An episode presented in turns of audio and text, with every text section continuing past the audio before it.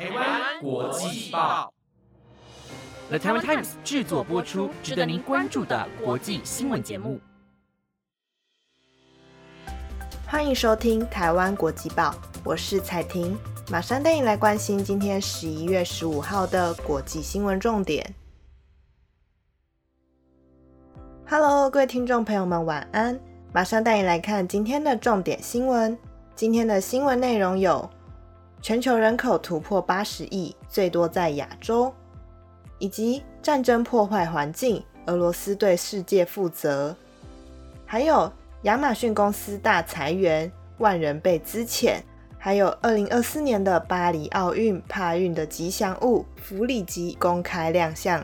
如果你对以上的新闻内容有兴趣的话，那就跟我一起听到最后吧。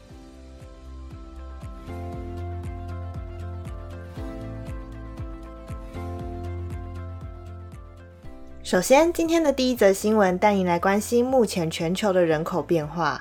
根据联合国二零一一年的统计，当年人口约莫七十亿人。而在今日再次透过联合国人口预测的统计，全球人口将于今日高达八十亿人。仅仅用了十一年的时间，人口就飞速的成长了十亿。全球占最多人口的地方在亚洲，分别又以东亚和东南亚的比例最高。目前，东亚和东南亚有二十三亿的人口，约莫占全球人口的二十九趴。其次，则以中亚和南亚为主，人口也占了全球人口的二十六趴。根据统计，印度人口也将于两千零二十三年的时候超越中国，成为第一人口大国。且印度人口预计将于二零五零年的时候达到约十六点七亿人。联合国最新的预测。到本世纪八十年代，全球人口数将高达约一百零四亿的高峰值，且可能还会维持到两千一百年。据推测，人口能迅速的成长，是因为人类科技医疗进步，才使得人类可以更长寿。但人类的数量日渐扩大，也将造成地球更多的负担危机。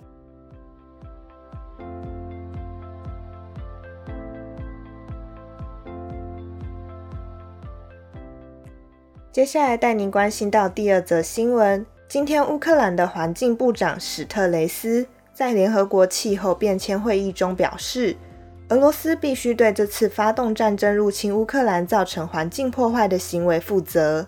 史特雷斯在记者会中解释，乌克兰正在设立一个平台来评估俄罗斯这次的军事行动对当地环境造成的伤害。史特雷斯表示，这次的军事行动不仅要对他们负责，更要对整个世界负责。俄罗斯入侵乌克兰的行为造成直接排放量估计约有三千三百万公吨的二氧化碳，而预估重建基础建设产生的排放量更可能高达四千九百万公吨。这次俄罗斯从二月开始的侵略行动，他们摧毁了森林、污染水源和田野，并布设了地雷。这些都不仅影响乌克兰，也间接影响到整个世界的生态平衡，使得全球粮食和天然气严重短缺。这些促使了其他国家试图借由提高产量来弥补乌俄这两个主要出口国留下的空缺。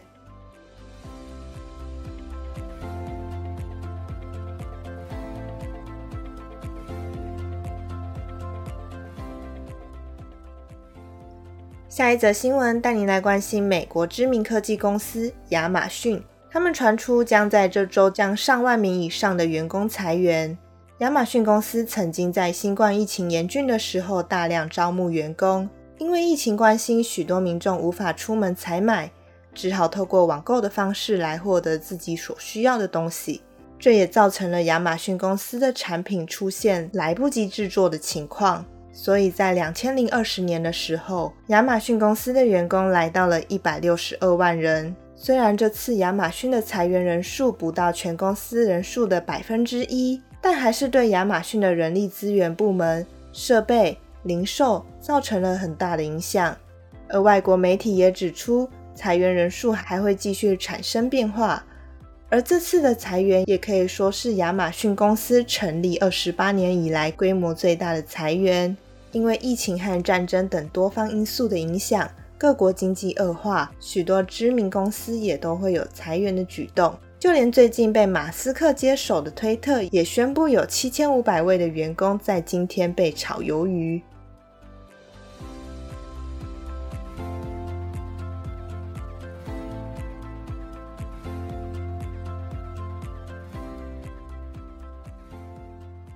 接下来带你来关心俄罗斯的外交部长拉夫罗夫，在十三号的时候抵达印尼巴厘岛，代替总统普丁参加这次的 G 团体高峰会议。没想到却传出十四号的时候因为不明原因紧急送医的消息，而印尼官员没有透露他的送医原因。但俄国外交部表示，拉夫罗夫送医的报道是假新闻。三名印尼政府和医疗官员向美联社透露。拉夫罗夫因为健康问题正在接受治疗，不过印尼官员三人都因为无权对外公开这项消息，所以选择匿名。其中两人表示，拉夫罗夫因为心脏问题被送往医院，但路透社报道，俄国外交部表示，有关拉夫罗夫被送医院的新闻是假的。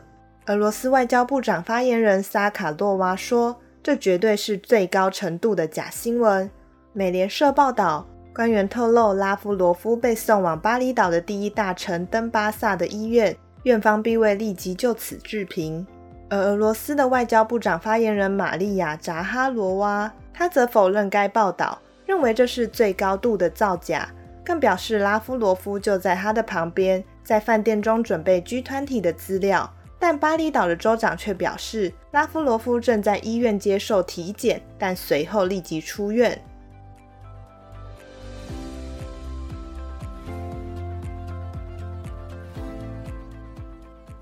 今天的最后一则新闻带您看到，二零二四年的奥运与帕运预计会在巴黎举行。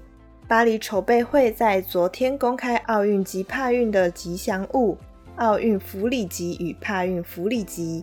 他们的设计灵感来自弗里吉亚帽，在法国历史中是自由的象征，又名自由之帽。综合外媒报道，巴黎奥运筹备会主席埃斯坦吉特，以及2008年的北京帕奥轮椅网球双打冠军耶勒米亚斯，还有2008年北京奥运跆拳道的铜牌得主埃庞格，他们在昨天的巴黎记者会上一同揭晓了2024年的奥运与帕运吉祥物。巴黎奥运的弗里吉，红色软帽长出眼睛。接着伸出一只脚，眼睛旁边还有法国国旗的蓝白红三色缎带。而帕运的吉祥物的视觉设计有明显的意志，是为了传递促进包容的讯息。他们都有各自性格的设定。奥运福利吉是有计算能力与数学头脑的谋划者，帕运福利吉则自动自发，并充满能量与热情。吉祥物们以一个人走得快，但合作能走得远为座右铭。彼此互补，又让彼此变得更好。二零二四年的巴黎筹备会的视觉总监马蒂凯表示，自从法国大革命后，这是一代代法国人熟悉的象征。但远不止如此，弗里吉亚帽遍布在学校、市政厅和邮票上，已经是社会的一部分了。弗里吉存在的千年之久，也出现在法国历史许多重要事件之中。使用它作为奥运吉祥物，表示体育可能改变社会中的每件事，同时传递体育及其价值是关于友爱、团结以及帮助社会成长。